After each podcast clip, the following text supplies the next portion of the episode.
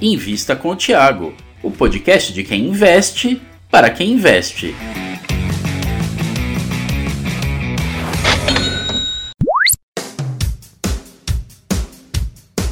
Ricardo, você está inserido no sistema financeiro, né? Você é uma instituição financeira e você consegue na sua empresa aliar três coisas que são muito raras no Brasil. Você consegue ter uma basileia alta, uma das maiores basileias dos, dos bancos que eu analiso no mundo todo. Você tem uma rentabilidade muito alta, um ROI muito alto, talvez seja um dos maiores ROIs aí das instituições financeiras que eu acompanho, e também com um crescimento muito alto, né? Geralmente você tem empresas no segmento financeiro que tem duas, mas não três, né? Às vezes você tem um banco com ROI alto, um com uma basileia alta, mas com um crescimento não tão alto como um Itaú, um Bradesco, um Banco do Brasil, ou você tem as fintechs que às vezes até tem uma basileia alta, né, porque trouxeram bastante capital e um crescimento muito forte, mas não tem um ROI, né, uma rentabilidade muito alta. Você conseguiu aliar essas três coisas no seu modelo de negócio, né? Crescimento, segurança em termos de alavancagem e também crescimento. Rentabilidade, segurança e crescimento. Ao que você atribui esse sucesso? Eu acho que a nossa estratégia desde o início, né? A gente sempre foi é, um banco de investimento focado em clientes, né? Então nós temos um componente de receita de serviços que é bastante alto, né? Isso gira, depende aí da época do trimestre, mas entre 50 e 60 já chegou a ser 80% da nossa receita, receita de serviços, né? Junto a, a clientes. Eu acho que é muito importante ter essa base, né? Então, muito do que vem de receita para a gente é aquilo que a gente está oferecendo como serviço para os clientes, não necessariamente em cima do capital. Então, esse é o primeiro ponto.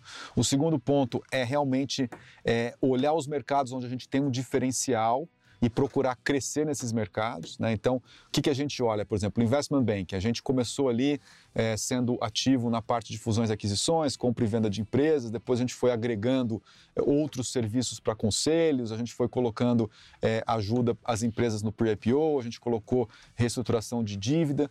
Então, tudo isso foi é, aumentando a gama de produtos que a gente consegue servir para o mesmo cliente, coisas que têm muita sinergia usam os mesmos skills da equipe, usam a mesma base de capital que a gente precisa e a gente vai crescendo o nosso market share.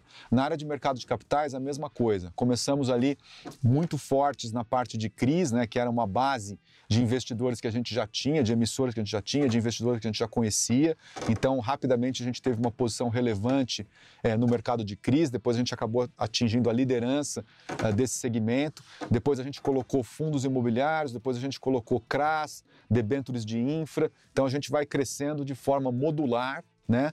Ampliando o nosso leque de produtos e procurando ter um market share cada vez maior nos segmentos afins que a gente atua. Na parte de tesouraria, a mesma coisa. Né? Ali já é uma batalha é, muito mais a longo prazo, porque você precisa é, correr atrás dos clientes. A gente é uma instituição ainda pequena, então os nossos clientes são grandes empresas, então você tem que ter todo um trabalho de convencimento por que, que ele vai trabalhar com você e não vai trabalhar com um grande banco, o que, que você consegue oferecer como diferencial. E aí você vai compondo a carteira e vai conseguindo ampliar também o leque de produtos. A gente sempre foi muito consciente de que é, o banco tem que ter rentabilidade, né? então a gente nunca é, foi de fazer apostas malucas e é, colocar o nosso dinheiro para ver o resultado daqui a muito tempo, então a gente sempre foi crescendo de forma muito modular usando o lucro que a gente vai dando para fomentar novos negócios que têm afinidade com as nossas operações. Eu acho que isso é a grande razão do nosso sucesso. Obviamente que a gente é, não tem um crescimento exponencial, né? então não dá para dizer, ah, você é uma, um banco ligado no setor digital que vai crescer 5 milhões de vezes no período de dois, três anos. Não.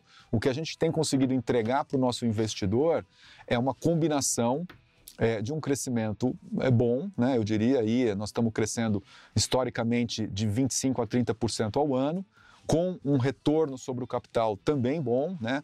Isso é uma métrica importantíssima para instituições financeiras, né? Eu acho que, assim, eu não acredito em banco que não tenha ROI, né? E acho que você não consegue sobreviver se você levanta um pool de capital e você não dá retorno em cima daquele capital. Eu concordo Então- com você e eu apanhei porque eu concordo com você. Você apanhei, vamos dizer assim, na internet. O pessoal não acredita, ainda acredita nessas coisas. Exato. Não, assim, eu respeito, assim, eu não sou um expert em, é, é, é, em digital, eu, eu, eu- eu respeito as teses de investimento e tudo, mas eu acho que o banco tem uma métrica que é muito clara, né? Você tem lá um pool de capital, você tem que dar retorno em cima daquele capital. Você pode até não dar em um ano, ou você pode, é, digamos assim, ter uma curva é, que vai levar a um determinado retorno um pouco mais à frente, mas você não pode, durante anos e anos e anos, dar um retorno abaixo do seu custo de capital, porque aí você está queimando o dinheiro do acionista. A gente não acredita nesse modelo. Então, o nosso modelo é um modelo que a gente calibra o nosso crescimento com aquilo que a gente consegue investir, com aquilo que a gente consegue fundear, mantendo um retorno sobre o capital bastante alto. E eu acho que esse retorno sobre o capital é, num país como o Brasil, onde o custo do capital é alto, ele tem que ser alto, ele tem que ser acima de 20%. Se ele cai abaixo de 20%, já acende ali uma luz amarela e a gente tem que se virar para trazer ele acima desses 20% novamente. Eu acho que quando você olha as instituições é, financeiras que se deram bem no Brasil ao longo do tempo, são aquelas que têm um retorno sobre o capital alto. né? Então a gente busca é, muito isso. E a gente tem conseguido combinar essas coisas, né? Obviamente, é, com muito trabalho, né? Já temos aí é, 12 anos de, de vida, temos já um, um histórico né, de excelência em alguns segmentos que a gente atua. Precisamos ampliar isso, gostaria de estar atuando em outros segmentos, mas a gente faz sempre de acordo com a nossa capacidade de crescimento, sem dar um passo maior do que a perna, porque aí realmente pode colocar tudo em risco. Você falou uma coisa aqui que eu percebi. Quais outros segmentos? A gente gostaria de entrar no segmento de gestão de fortunas, né, que é um segmento que tem muita afinidade com aquilo que a gente faz, né, porque o público é o mesmo, é, a gente gera muitos eventos de liquidez para nossos clientes ao longo do tempo. Né, então, na área de investment bank, é onde a gente faz compra e venda de empresas, se um acionista de uma empresa vai vender aquela empresa e vai gerar ali é, centenas de milhões, às vezes bilhões em, em, em, em é, em proceeds para ele, né? vai, vai, vai, gerar recursos né? de, de, de, centenas de milhões é, ou às vezes bilhões com a venda da empresa, esses recursos vão ser geridos por uma outra área. E hoje é uma área que nós não temos, então a gente acaba perdendo.